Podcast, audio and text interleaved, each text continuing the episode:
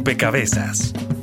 Un espacio para la construcción de opinión pública a través de la investigación, el análisis y la discusión sobre el país y el mundo. Rompecabezas. Muchas voces, otras formas de vernos. Oiga, ¿alguna vez eh, se ha preguntado a dónde va a parar la basura que se recoge de nuestras casas y negocios? Maldita basura asquerosa, repugnante, odio al mundo. El director de la CAR advirtió que de cerrarse ese relleno, Bogotá enfrentaría una emergencia sanitaria. Cielos, ¿y ahora qué vamos a hacer? ¿Dejar que se apile la basura? Más de 60 mil habitantes que habitan en esta zona se han visto afectados por los malos olores que emanan de este relleno sanitario, teniendo en cuenta que el 90% de la población vive en extrema pobreza. Los habitantes de la zona sur de Cincelejo se quejan por los malos olores que ocasiona el relleno sanitario. Aseguran que esta problemática ha propagado ya virus en niños y adultos. Oigan, esperen alto, tengo basura. No. A mí por lo menos que sufro de muchas alergias, se me pone la cara colorada, parte del cuello, todo por los malos olores. Por eso la basura se lleva a determinados lugares, bien lejos, donde pueda libremente ensuciar, oler mal y atraer enfermedades. Nosotros tenemos unas playas muy bonitas eh, que queremos potencializar, pero resulta que, es que están llenas de basura. ¡Qué enorme desperdicio! Sí, pero los recuerdos perdurarán por siempre. En el relleno sanitario de Bucaramanga, una montaña con 3.000 toneladas de basura compactada se deslizó, ocasionando el volcamiento de dos camiones de recolección. Dos operarios resultaron heridos. Es basura, es basura, es basura. Claro, señor Sherman.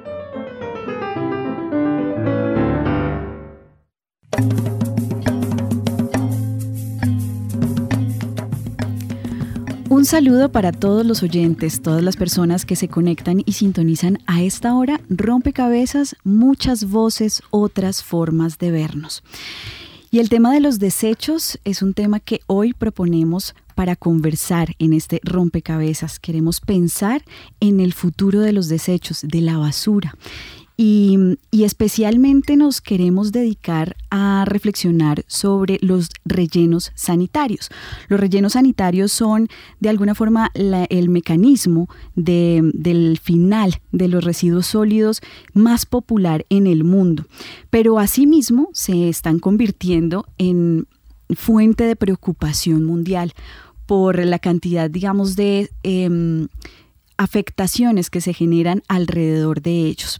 Queremos ver cuál es la situación actual de los rellenos sanitarios en nuestro país, ver si realmente nos estamos enfrentando a una crisis de los rellenos sanitarios, eh, ver qué retos tenemos y conversar sobre esos retos hacia futuro y por supuesto qué alternativas como país estamos diseñando y estamos revisando.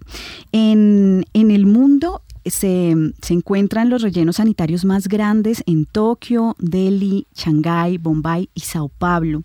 En Colombia, eh, tenemos datos de que el relleno de Doña Juana, por ejemplo, em, tiene capacidad para recibir desechos hasta 2022, al menos eso en lo que hay en información disponible. Y todo esto tiene mucho que ver con eh, el consumo y esa, eh, ahí se vincula la sociedad en su conjunto, porque ese hiperconsumo hace que generemos demasiados desechos, desechos que quizás no estamos reutilizando y allí el tema del reciclaje también aparece cuando hablamos de desechos y de rellenos sanitarios. Bueno, pues todo esto será parte de nuestra conversación, serán las fichas de este rompecabezas. Bienvenidos entonces, estaremos con ustedes. ¿Quién les habla? Mónica Osorio Aguiar y en las redes sociales Daniel Garrido. Hola Mónica, saludamos a todos nuestros oyentes de Javariana Estéreo 91.9 que nos están acompañando. Recuerden que ustedes pueden sumar una ficha a este rompecabezas también, dándonos su opinión. Nos pueden escribir a través de las redes sociales. En Facebook nos encuentran como Rompecabezas Radio y en Twitter como arroba rompecabezas, reemplazando la O por un cero. Allí ustedes pueden hacerle preguntas a nuestros expertos que nos estarán acompañando esta noche. También aprovechamos para saludar a las emisoras aliadas que nos permiten llegar a diferentes lugares del territorio nacional. Saludos a nuestras emisoras aliadas. Nos escuchan en Putumayo, Nariño, Valle del Cauca, Caldas, Chocó, Antioquia, Córdoba, Atlántico, Tolima, Los Santanderes y en Bogotá. En todo el país a través de la red de Radio Universitaria de Colombia. En Venezuela por el Instituto Radiofónico Fe y Alegría. En América Latina por la Asociación Latinoamericana de Educación Radiofónica ALER. Y en el mundo entero por javerianaestereo.com y SoundCloud como rompecabezas-programa-radial. Bien, y iniciamos este rompecabezas con las voces de quienes nos acompañan en la mesa de trabajo. Eh, con una pregunta fundamental y es entender qué son, qué son los rellenos sanitarios, digamos, cómo se entiende este espacio en donde se deposita la basura y un poco cómo se constituyó esta eh, estrategia o esta, eh, este mecanismo como un mecanismo para el final de los residuos sólidos. Y yo con esa pregunta pues le doy la bienvenida a María Paulina Villegas. Ella es ingeniera civil y hace parte de la Facultad de Ingeniería de la Escuela Escuela Colombiana de Ingeniería Julio Garavito. Bienvenida a Rompecabezas, María Paulina, y expliquémosle a los oyentes qué son los rellenos sanitarios. Muchas gracias, Mónica. Pues los rellenos sanitarios en la forma más simple son una forma de enterrar la basura, pero de enterrarla con criterios de ingeniería, de manera que sea de una forma totalmente apropiada. Básicamente tú lo que haces es la basura producida cada día, la dispones en un terreno previsto para eso, se dispone la cantidad de basura eh, producida en ese día y luego se le hace una cobertura, una compactación y una cobertura. Pero la basura al descomponerse produce unos líquidos que son los que llamamos normalmente los lixiviados y produce también gas porque es una descomposición sin oxígeno y produce gas que tiene un alto contenido de metano. De manera que el enterramiento tiene que hacerse también disponiendo tuberías para ir captando esos residuos líquidos, esos lixiviados y también ir captando los gases. En términos muy sencillos, eso es lo que es un relleno sanitario. ¿Qué otras eh, formas de disponer ese final de los residuos existen en, digamos, en el mundo. Sabemos que el más popular son los residuos sólidos, pero eh, ¿qué otras alternativas? Y me pregunto también en este momento, ¿por qué? Eh, los rellenos sanitarios terminan siendo la, alternativa más popular. Y con esas preguntas le doy la bienvenida a Juan Fernando Saldarriaga. Él es eh, profesor asociado, asistente de la Facultad de Ingeniería y Ambiente de la Universidad de los Andes. Bienvenido a Rompecabezas, Juan Fernando. Eh, buenas noches, Mónica alternativas diferentes al, relleno sanitario ya entrarían como tratamientos. El relleno sanitario se concibe, como decía María Paulina, como la opción final para esos residuos sólidos y se hace muy popular en el mundo debido a que es la opción más económica de todas. Es muy económico tratarlo, no necesitas eh, todo el manejo operativo del relleno, necesita gente muy, muy capacitada y entraría entonces, eh, lo que pasa es que en en las grandes ciudades y en los países más desarrollados, ellos lo que hacen, empiezan a hablar de reciclaje. Entonces, al hablar de reciclaje, ellos empiezan a desviar un montón de residuos y el relleno sanitario siempre va a estar en nuestra vida. ¿sí? Hasta, hasta que dejemos de existir siempre van a estar los rellenos sanitarios, solo que los rellenos sanitarios debería ir solo un poco de ese residuo, ¿sí? una porción muy pequeña, las otras porciones se deberían de aprovechar. ¿Y cómo se determina qué cantidad de desechos llegan a un relleno sanitario? Digamos, ¿cómo es ahí la toma de, decisión o la disposición de los desechos para determinado eh, territorio o uso del territorio? Listo. Eh, la fracción que generamos de residuos se divide principalmente en orgánica e inorgánica. ¿sí? La orgánica, por ejemplo, nosotros los países subdesarrollados producimos entre un 50 y un 70% de residuos orgánicos. Esos residuos orgánicos tienen un potencial de aprovechamiento en compostaje, en digestión anaerobia, eh, procesos que pueden llevar a una recuperación y a dar otro material que me pueda recuperar, por ejemplo, suelos. El inorgánico yo lo puedo vivir, por ejemplo, en plásticos que lo puedo aprovechar, en cartón, en papel que también lo puedo aprovechar en vidrio que también lo puedo aprovechar. Y hay una fracción muy pequeña, esta fracción que se genera, por ejemplo, en el barrido, en las casas, el papel higiénico. Todo esto se tiene que enterrar o, en su defecto, pues lo llevaría a un proceso de incineración. Durante esta semana le preguntamos a nuestros usuarios en Twitter, ¿cree usted que en Colombia hay un tratamiento adecuado de los desechos?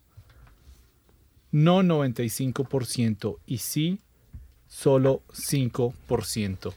Eh, bueno, con esta impresión quisiera darle la bienvenida a Liliana García, ella es superintendente delegada para acueducto, alcantarillado y aseo, y quería preguntarle qué tan cercano es esto a la realidad. Buenas noches. Eh, no es tan cercano a la realidad de acuerdo con las cifras que nosotros tenemos. Eh, para el año 2016 eh, tenemos que de los 1.102 municipios que tenemos a, nivel nacional, 915 disponen en sitios autorizados.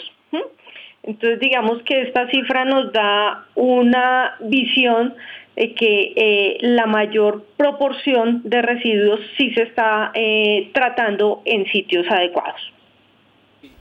Y se podría entender que es un tratamiento adecuado, porque tal vez esa es la percepción de la gente, que si bien se está haciendo un tratamiento no es el adecuado. ¿Qué, diría usted, Liliana?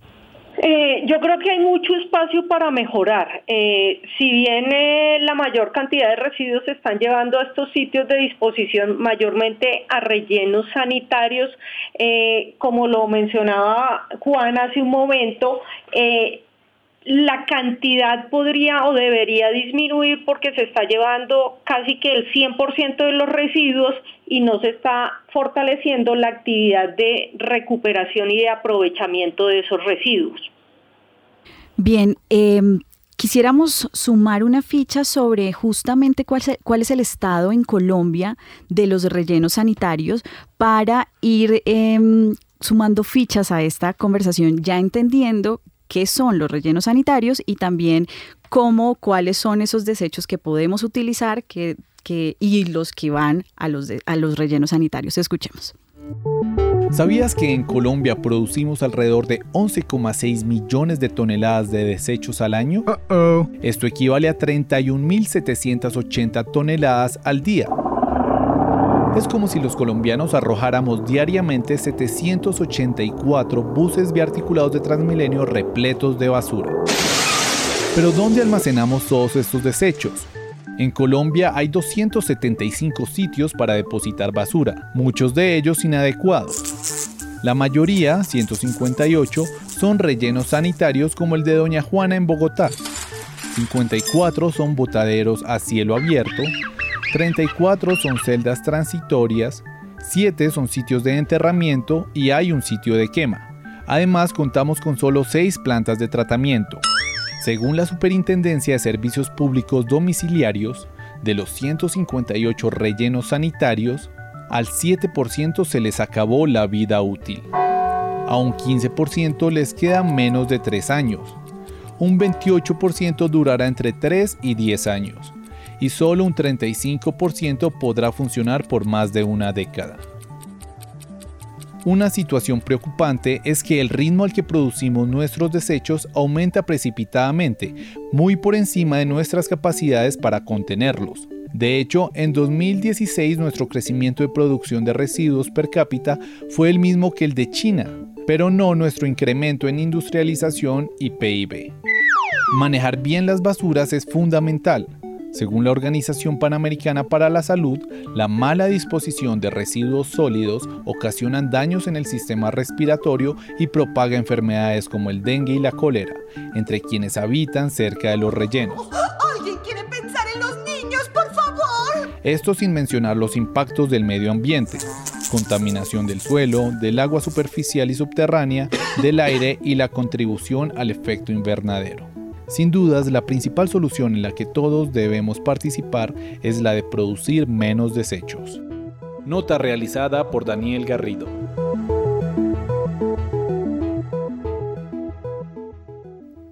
Bien, allí estaba un panorama sobre cómo estamos en materia de em, disposición de los desechos y el cuántos rellenos sanitarios y cuánta vida útil también tienen esos rellenos sanitarios. Eso nos pone, eh, digamos, ante un escenario que uno podría interpretar como una crisis eh, de los rellenos sanitarios como mecanismos para la disposición eh, final de los residuos sólidos. Y yo quiero con esa pregunta darle la bienvenida a Diana Isabel Quintero. Usted es decana de la Facultad de Ingeniería Ambiental de la Universidad Antonio Nariño. Bienvenida a Rompecabezas, Diana.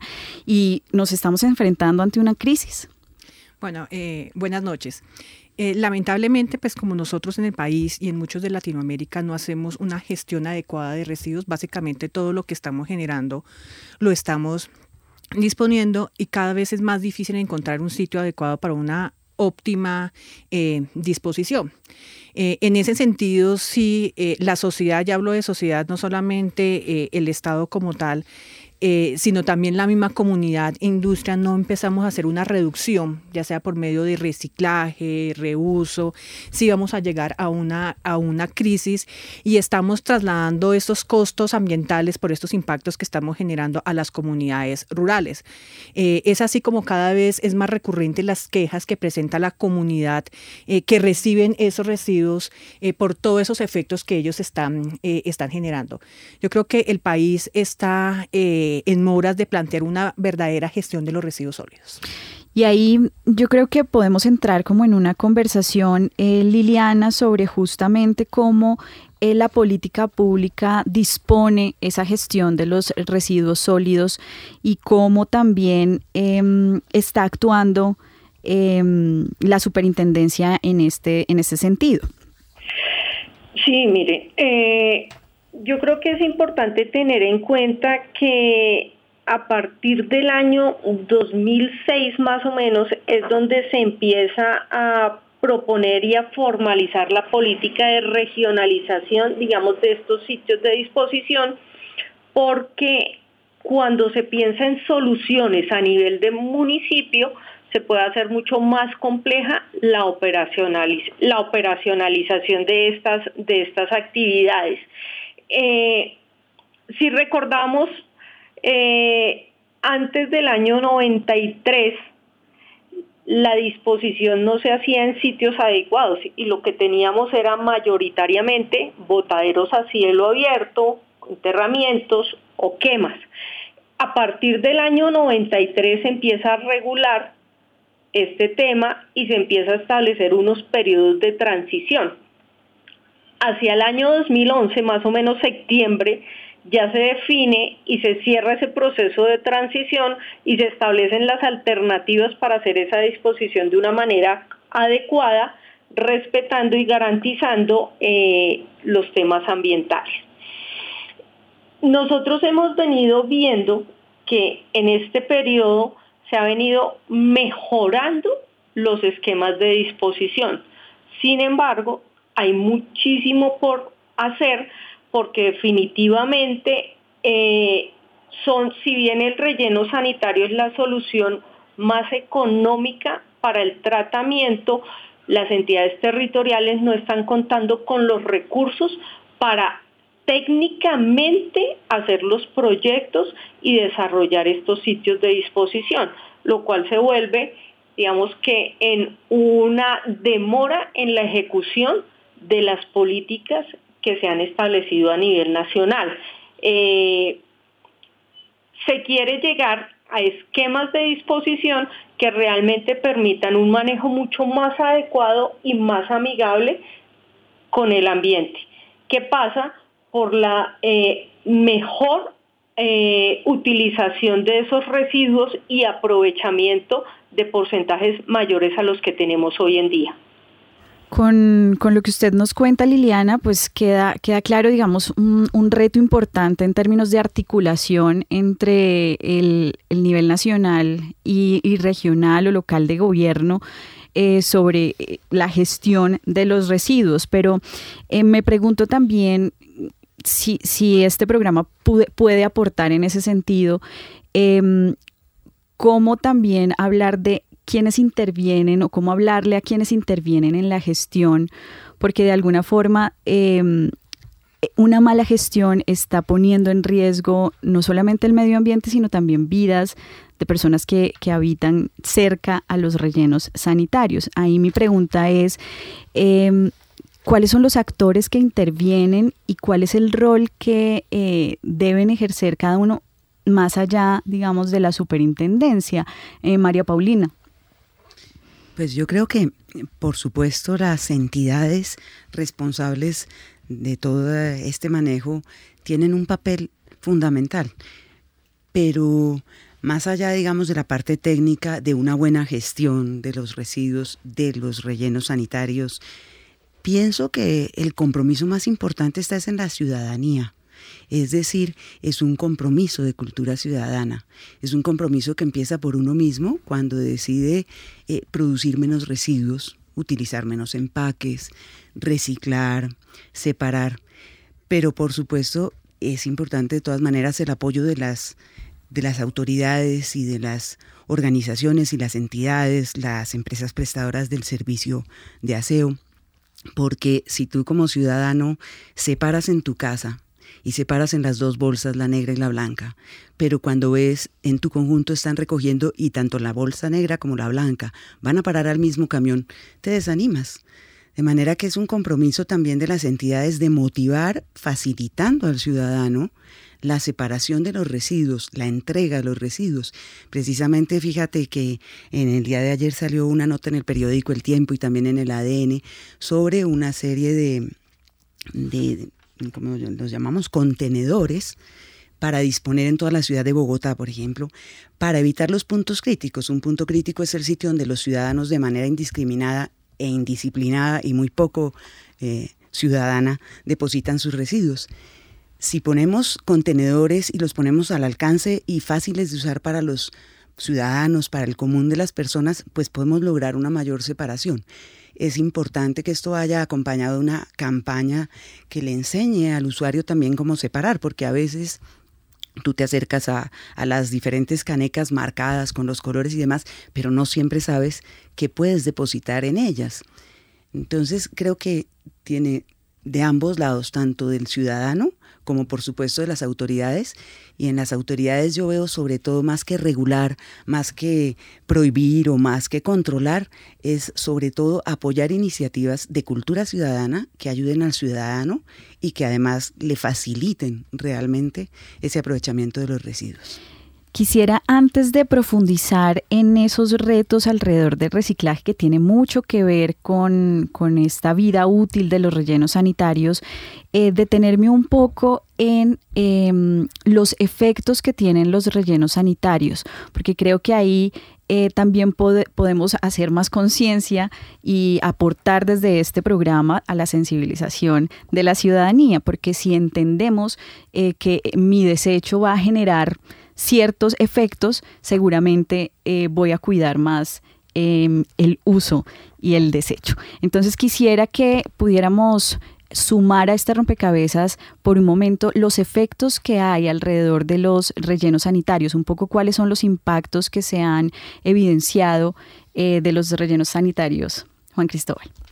Eh, bueno, como decía Liliana, mm, hay pocos recursos Juan Fernando, discúlpame. Tranquila, hay pocos recursos eh, para este manejo adecuado de estos rellenos sanitarios. Y al haber pocos recursos, pues entonces entra.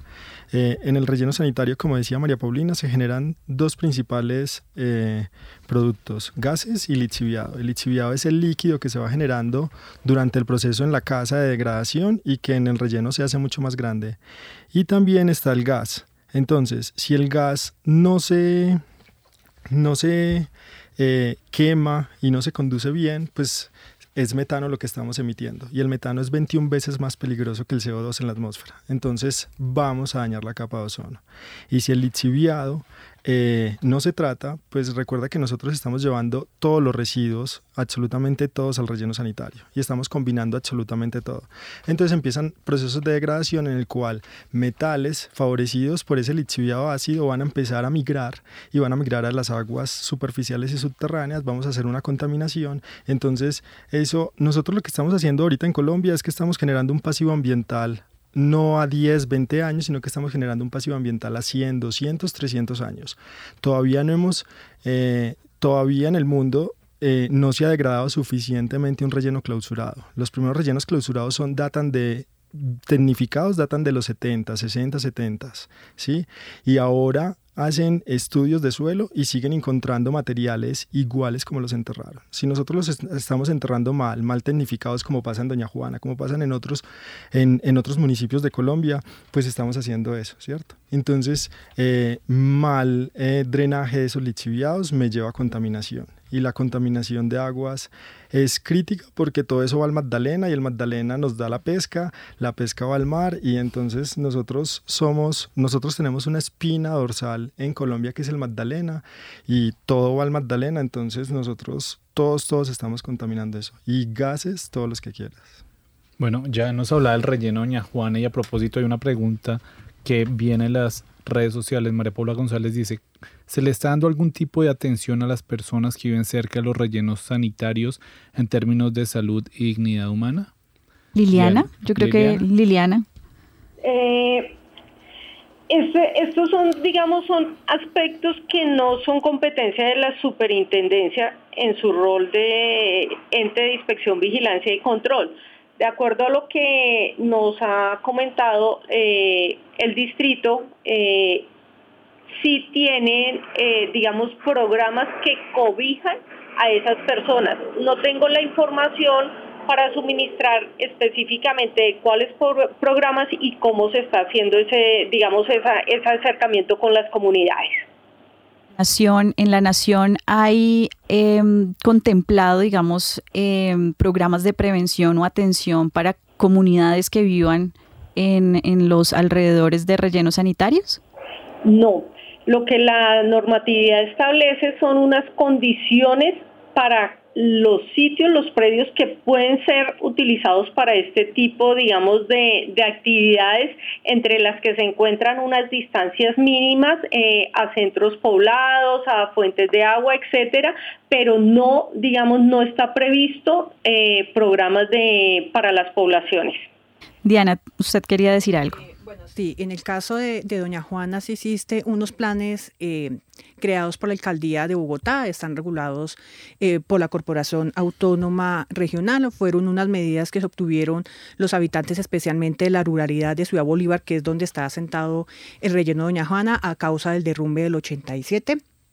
Eh, eh, ahí se integran, por ejemplo, integración social, eh, la Secretaría de Hacienda, la, empresa de acueducto. Sin embargo, la percepción que tienen los habitantes de la ruralidad es que eso no es suficiente.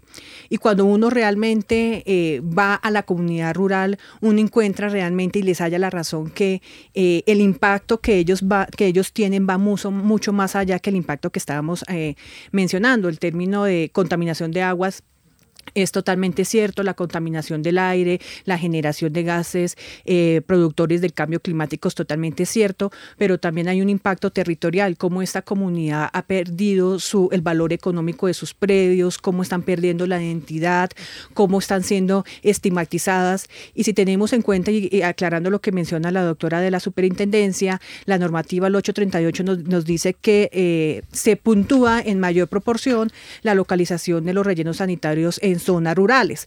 Esto implica que las zonas rurales del país básicamente son de vocación agrícola o agropecuaria.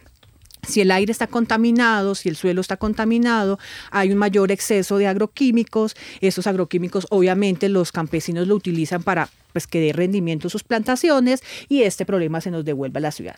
O sea, realmente por ahí hay un mensaje eh, en, redes sociales de la comunidad de Mochuelo Alto en que dicen Bogotá nos mm, envía la basura y nosotros les enviamos eh, alimentos. Entonces, eh, realmente sí hay unas medidas, pero el tema de las localizaciones y las operaciones de los rellenos sanitarios debe ir un poco más allá. Es realmente establecer un diálogo con la comunidad que está siendo afectada por esos impactos, no solamente ambientales, porque toda la gente se refiere a los, a los impactos ambientales, más no a los territoriales.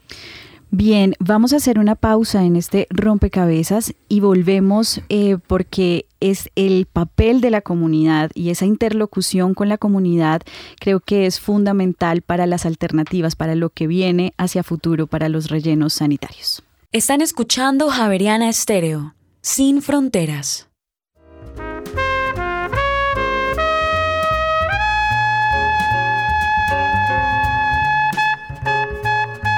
El jazz no es una música de compositores, es una música de intérpretes. Anónimo. seem to find the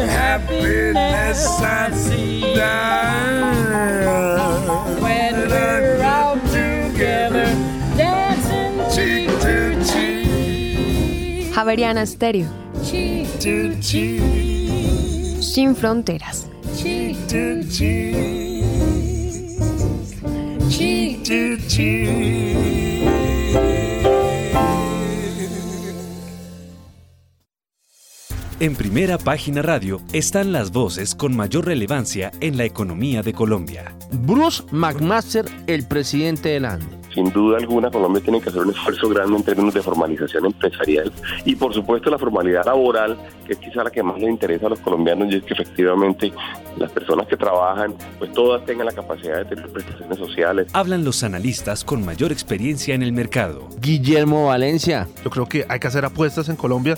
Nosotros no tenemos el tamaño para diversificar. Nosotros nos toca tomar una decisión de política industrial en un sector en el que podamos ser bastante competitivos. Primera página radio. De lunes a viernes de 6 a 8 de la mañana por Javeriana Estéreo. Bitácora es investigación, creación y análisis. Eh, digamos, nuestra gran tarea es hacer que el ciudadano que va hasta el Teatro Mayor tenga un acontecimiento de vida. Dentro del espectro de la arquitectura colombiana, lo que mm, ya más conocido eh, se tiene, que es la arquitectura del periodo colonial.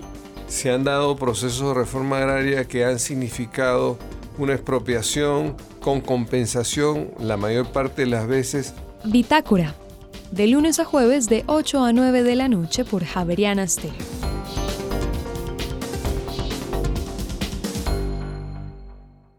Están escuchando Javeriana Estéreo, sin fronteras.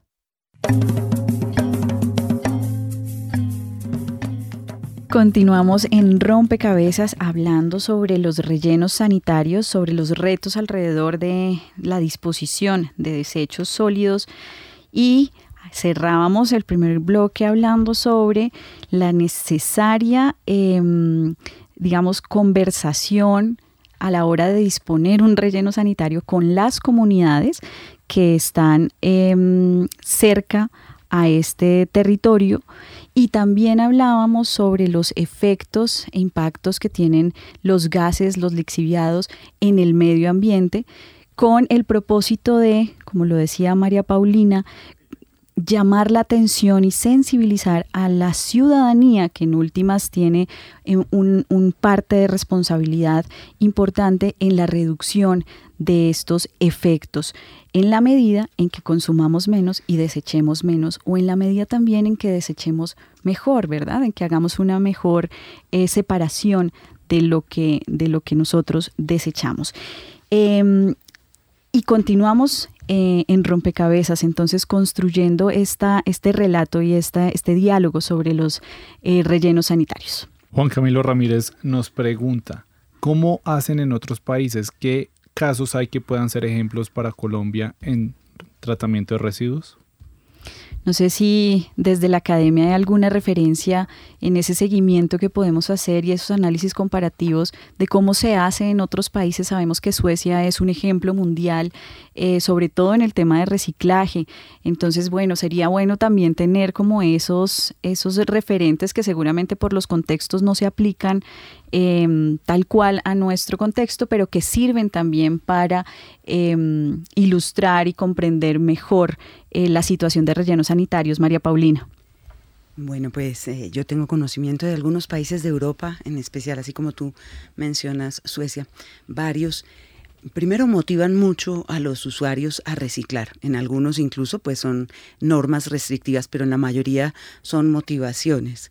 Mm, como decía antes, pues lo importante es facilitarle al usuario y establecer mecanismos que le permitan eh, pues aprovechar mucho más los residuos, ¿no? Mm, no es que los rellenos sanitarios no existan en otras partes del mundo. Por ejemplo, sé que en Brasil hay rellenos sanitarios en buenas condiciones. Y de nuevo el relleno sanitario yo siento que a veces está un poquito estigmatizado, como si fuera malo por sí mismo, y no lo es.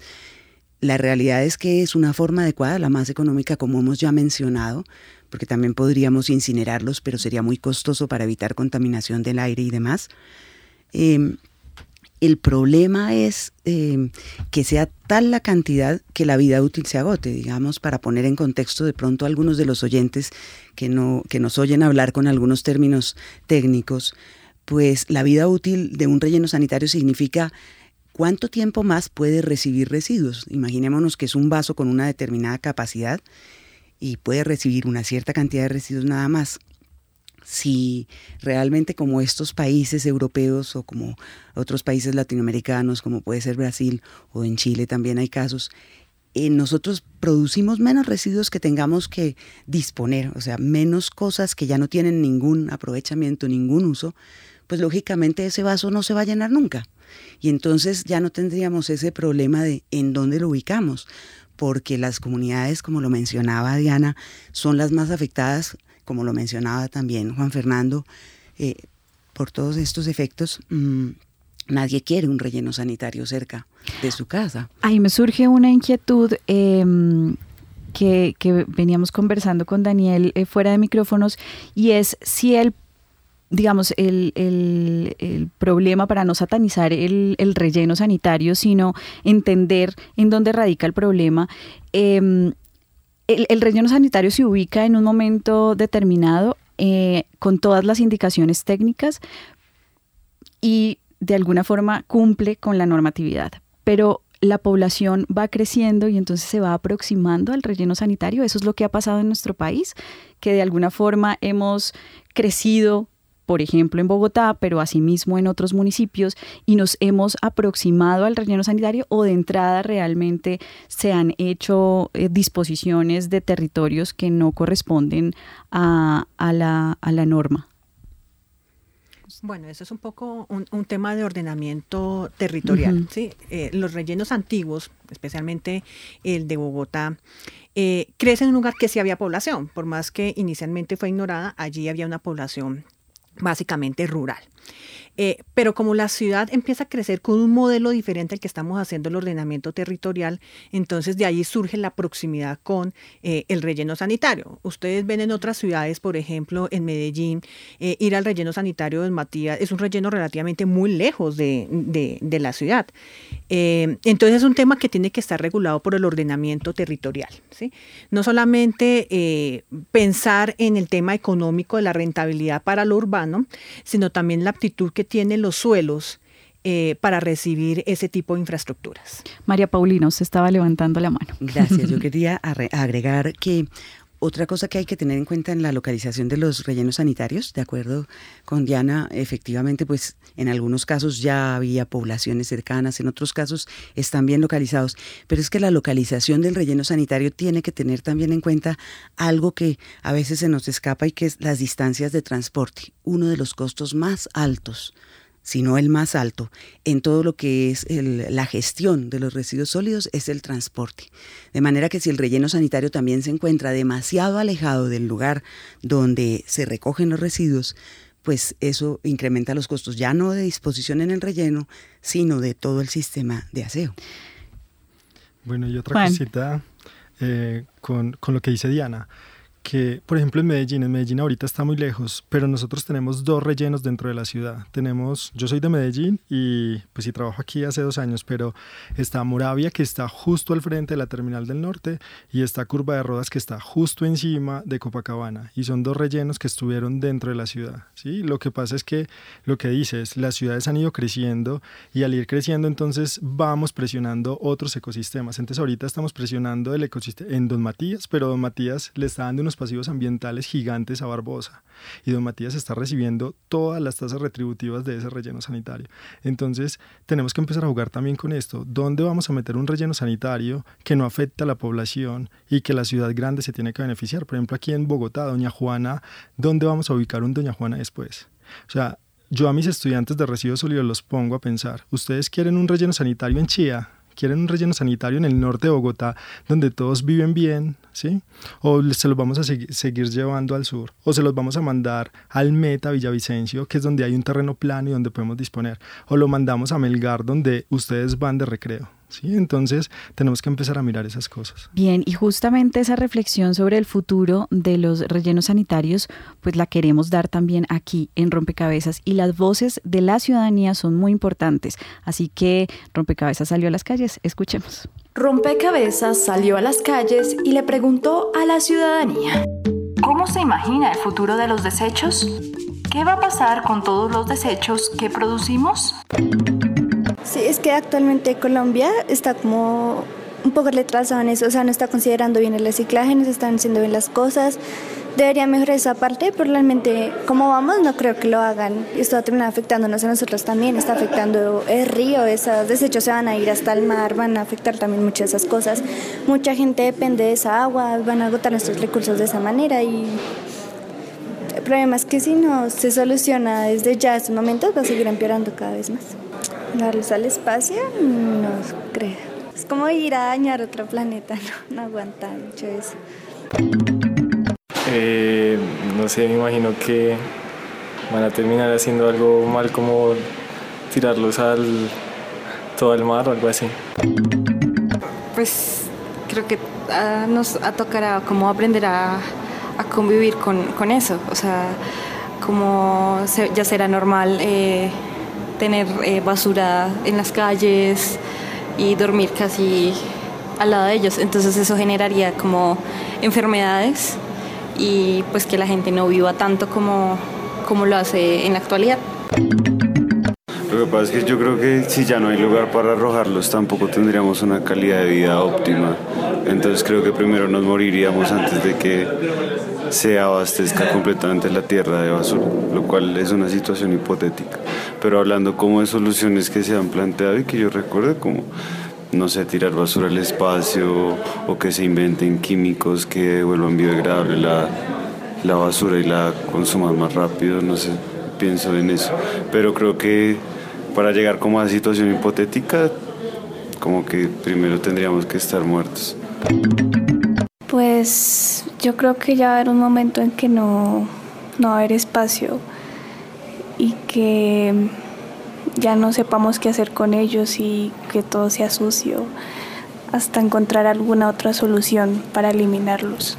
No sé, como pues lo que lo más realista y lo que creo que ya se está haciendo un poco es eh, hallar formas eh, alternativas al plástico, cosas así eh, que sean eh, em, que se puedan que sean biodegradables pues para evitar ese montón de desechos.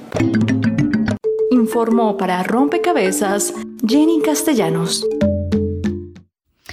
Bien, el futuro de los rellenos sanitarios en el espacio o tal vez atado a la tecnología. Pues ahí me pregunto realmente cuál es ese futuro de los rellenos sanitarios, Liliana. Eh, bueno, yo creo que el futuro de los rellenos sanitarios está en lo que se ha venido discutiendo y es en que como ciudadanos mejoremos nuestros comportamientos en la generación de los residuos y en la clasificación de esos residuos. En la medida en que todos aportemos a eso, los rellenos sanitarios van a ser una solución adecuada para, para su disposición de, de, los, de los residuos que estamos generando. Y ahí, eh, ¿Cómo se daría ese diálogo también entre la institucionalidad y la ciudadanía, un poco para que eh, sea una corresponsabilidad este ejercicio, digamos, de, pensar el futuro de los rellenos sanitarios, Liliana? Yo creo que esto es una tarea de todos. Eh, de las eh, autoridades eh, locales, de los prestadores de los servicios, que se acerquen más a esos usuarios y que los apoyen en esas actividades para que ellos eh, estén más en sintonía y que entiendan los beneficios de hacer el reciclaje y de hacer la separación adecuada, no solamente en los beneficios que puedan tener a través de la tarifa, porque su servicio eh, va a ser más óptimo, sino también en los beneficios que se van a tener en términos de nuestro medio ambiente y digamos de la calidad de vida que deberíamos tener eh, todos.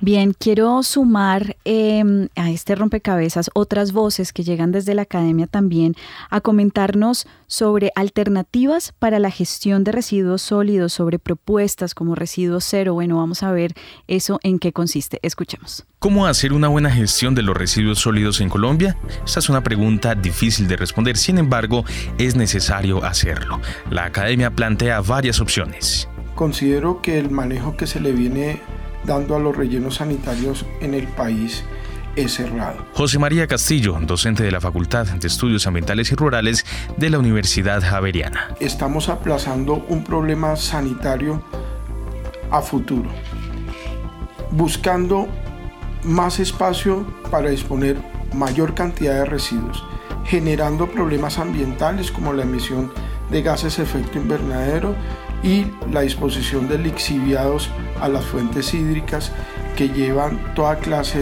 de, componentes químicos peligrosos para la salud humana. ¿Qué recomendaciones podría haber? Se requiere voluntad, mucha voluntad política. Tulia Gómez, directora del programa de Ingeniería Sanitaria y Ambiental de la Universidad Pontificia Bolivariana, seccional Montería. Se requiere que haya una, eh, eh, un engranaje entre la voluntad política de los entes gubernamentales, de las empresas encargadas de, del manejo o del servicio pues de, de aseo de la ciudad. Sin embargo, hay más actores en juego. Desde la comunidad debe haber pues todo un proceso de sensibilización con relación pues a este tema de la separación en la fuente y la presentación de los residuos de forma adecuada. Cuando ya estamos hablando eh, de lo que le compete a la mm, empresa propiamente pues encargada de este de este tema de, los residuos eh, la prestación del servicio como tal se debe tener muy en cuenta eh, el tema de la recolección selectiva entonces en el momento en el que ya unimos estos estas dos acciones de una recolección selectiva con una voluntad política y con una comunidad eh, sensibilizada y de cultura de la separación podremos llegar a un, a un, buen manejo de un relleno sanitario. El profesor Castillo hace referencia al concepto de residuos cero. Es un enfoque preventivo a un problema serio que tiene la humanidad en generación de residuos. Evitar consumir productos que generen residuos. Luego minimizar esos residuos que generamos en nuestras casas, en nuestras oficinas, en la sociedad en general. Y tratar después de recuperar, reusar, reciclar lo que más se pueda. El propósito es que a los rellenos sanitarios solo llegue lo que no se pueda ni evitar, ni prevenir, ni recuperar, ni reusar, ni reciclar. ¿Sería viable entonces acabar con los rellenos sanitarios en Colombia? Creo que, estamos un poco eh, lejos pues de, pasar a un modelo en el que no exista el relleno sanitario porque eh, realmente existen cierto tipo de residuos que, que definitivamente deben tener un sitio donde eh, hacer su vertimiento. Entonces eh, es, complejo de todas formas imaginar eh, que, no vaya a existir ese sitio donde dejar la, la, ciudad donde depositar ciertos residuos que, que definitivamente tienen que ser depositados pero de buena manera, con un buen manejo. Informa para Rompecabezas Juan Sebastián Ortiz. Bien, ahí estaba la composición que nos decía Tulia Gómez, un poco de una triada para lograr una gestión adecuada de los residuos sólidos, voluntad política, un proceso de sensibilización a las comunidades, como lo viene reiterando María Paulina aquí en la mesa de trabajo, y Em, por supuesto, la separación o la recolección selectiva, decía ella. Y por su parte, José María Castillo em, señalaba este enfoque preventivo de residuos cero. Y yo quisiera que sumáramos a estas voces em, alternativas para pensar esta gestión de los residuos sólidos y la viabilidad de esas alternativas también en el contexto colombiano, ¿verdad? Porque si bien ya, ya lo, vimos, digamos, el reciclaje es una, es una estrategia que funciona en, en contextos como el europeo, en países como Suecia, bueno, pues revisemos en el contexto colombiano qué funcionaría eh, y qué puede ser viable. Em, no sé por, por dónde empezamos. Bueno, eh, gran parte de los residuos que nosotros estamos generando realmente son reciclables. Pero lo primero que hay que pensar es que debemos reducir, o sea, tenemos que cambiar nuestra cultura. Eh, una vez tengamos esa reducción, cambiemos todos esos parámetros de costumbres que, estamos generando, el modelo de producción capitalista nos dice que entre más consumimos, más arrojemos, pues mejor estamos. Y eso hay que cambiar este, este chip que tenemos desde que éramos eh, pequeños. Luego empezar el tema del reuso y el reciclaje. Realmente si hacemos una correcta separación, eh, en muchos países casi el 90% de los residuos son reciclables. Aquí habría que haber, eh, digamos que un análisis de la tecnología que tenemos disponibles. Eh, y del contexto, porque no, todo, no, no los mismos residuos se pueden reciclar, por ejemplo, en Bogotá, otros en Villavicencio, eso también depende un poco del contexto, no solamente geográfico, sino también social. Esto haría que toda la, cantidad de, residuos que llegan a los rellenos sanitarios sean mínimos, ¿sí? pero realmente es viable y muchos países han empezado por eso. Lo que, es, lo que sí es importante reconocer es uno, y que lo decía Tulia en, su mensaje, es el tema de educación ambiental. No es un solo momento de educación ambiental, el proceso de educación ambiental tiene que ser un proceso constante, es un proceso que vale, o sea que a eso también hay que hacerle eh, eh, inversión. También el tema de la recolección selectiva, y María Paulina lo mencionó yo qué hago ya separando en la fuente los residuos en la casa, llenándome de canecas en la casa cuando viene el camión y los revuelve todos. Entonces eh, hay que empezar a, combinar toda esta cantidad de estrategias de manera que si minimicemos los, residuos que lleguen a relleno. Bien, sumemos a estas ideas eh, Liliana eh, García de la Superintendencia de Acueducto, Alcantarillado y Aseo otras opciones y otras recomendaciones también a la ciudadanía y, por qué no, a los tomadores de decisión tanto nacional como locales? Eh, yo creo que es importante reiterar a la ciudadanía ese compromiso desde nuestros hogares de hacer la tarea de reciclar, de separar los residuos y sobre todo, eh, ya lo han mencionado anteriormente, y es eh, desechemos menos. En la medida en que generemos una menor cantidad de desechos, estamos aportando eh, de una manera muy importante a la solución del problema. En términos de los responsables de establecer las políticas, yo creo que esto es algo que se tiene que mirar desde eh, las regiones, no como soluciones individuales, sino como soluciones regionales teniendo en cuenta aspectos que son muy importantes y es qué comunidades estamos afectando, cómo las estamos afectando para que sea en la menor medida ese tipo de, digamos, de afectaciones, porque esto no es solamente el sector de aseo, o sea, esto no es solamente el servicio de aseo, sino que involucramos sectores como salud, agricultura, lo han mencionado, y muchísimos otros que entran a formar parte de toda esta cadena. Yo creo que es importante, reitero, que desde las instancias nacionales la reglamentación se piense integral y de manera regional. Em, Juan Fernando. Mm, bueno, estoy de acuerdo en parte con, Liliana. Eh, hablar de regional y de soluciones regionales implica que, los municipios están obligados a, asociarse.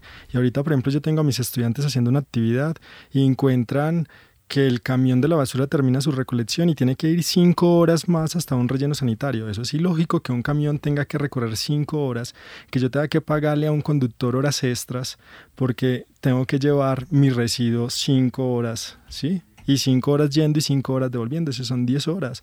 Eso es imposible, ¿sí? Entonces, hablar de regionalización sí, pero siempre y cuando los municipios estén cerca y yo pueda minimizar ese transporte del que hablaba María Paulina. María Paulina nos estaba diciendo ahorita, hay un transporte que tenemos que tener en cuenta y entre más crezcamos, ese relleno se va a ir más lejos, ¿sí? Eh, otra cosa, por ejemplo, que decía Diana, estoy de acuerdo completamente con ella, nosotros podemos aprovechar hasta el 95% de nuestras basuras, ¿sí? Todo ese 95 y el 5% enterrarlo. tratamientos, los que quieras. Podemos encontrar en la literatura y los que trabajamos en valorización de residuos, eh, 100, 200 tipos de valorización. Cada, cada tipo de residuo yo puedo valorizarlo de una forma diferente. ¿Cuál es el problema? que los diseñadores nos van de la mano de un ingeniero ambiental que le diga, mira, estás utilizando este plástico, este plástico después, eso no se puede degradar, eso tiene que ir al relleno sanitario. Ir al relleno sanitario son mil años enterrado, ¿sí? Para degradarse. Entonces, yo creo que ese consumo y, eh, exagerado que estamos teniendo y todas estas cosas deberían de ir acompañados entre un ingeniero ambiental y un diseñador, ¿sí? El diseñador que me diseña todos mis productos, un ingeniero ambiental de la mano. María Paulina, con usted cerramos eh, esta suma de fichas del cierre de rompecabezas. Gracias, sí. Quiero volver a este tema de la reducción porque hay un tipo de residuos del que no hemos hablado. Estamos pensando todos probablemente en lo que es reciclable, plástico, vidrio, cartón, papel, pero es que tenemos un gran porcentaje de orgánicos y eso nos lo mencionaba Juan Fernando al principio.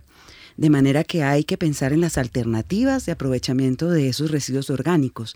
El compostaje, por ejemplo, hoy en día que hablamos de agricultura urbana, ¿por qué no hablamos de compostaje urbano?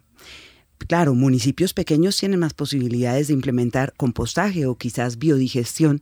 Eh, bueno, la biodigestión es un poco más costosa. El compostaje sí. Ciudades tan grandes como Bogotá, Medellín, las principales ciudades del país, probablemente no. Pero ¿qué tal si empezamos a aprovechar cuando tenemos espacio, por supuesto que no siempre lo hay, a hacer un compostaje urbano? Es decir, a empezar nosotros también a aprovechar esos residuos orgánicos, que en realidad son una gran proporción de los residuos que producimos.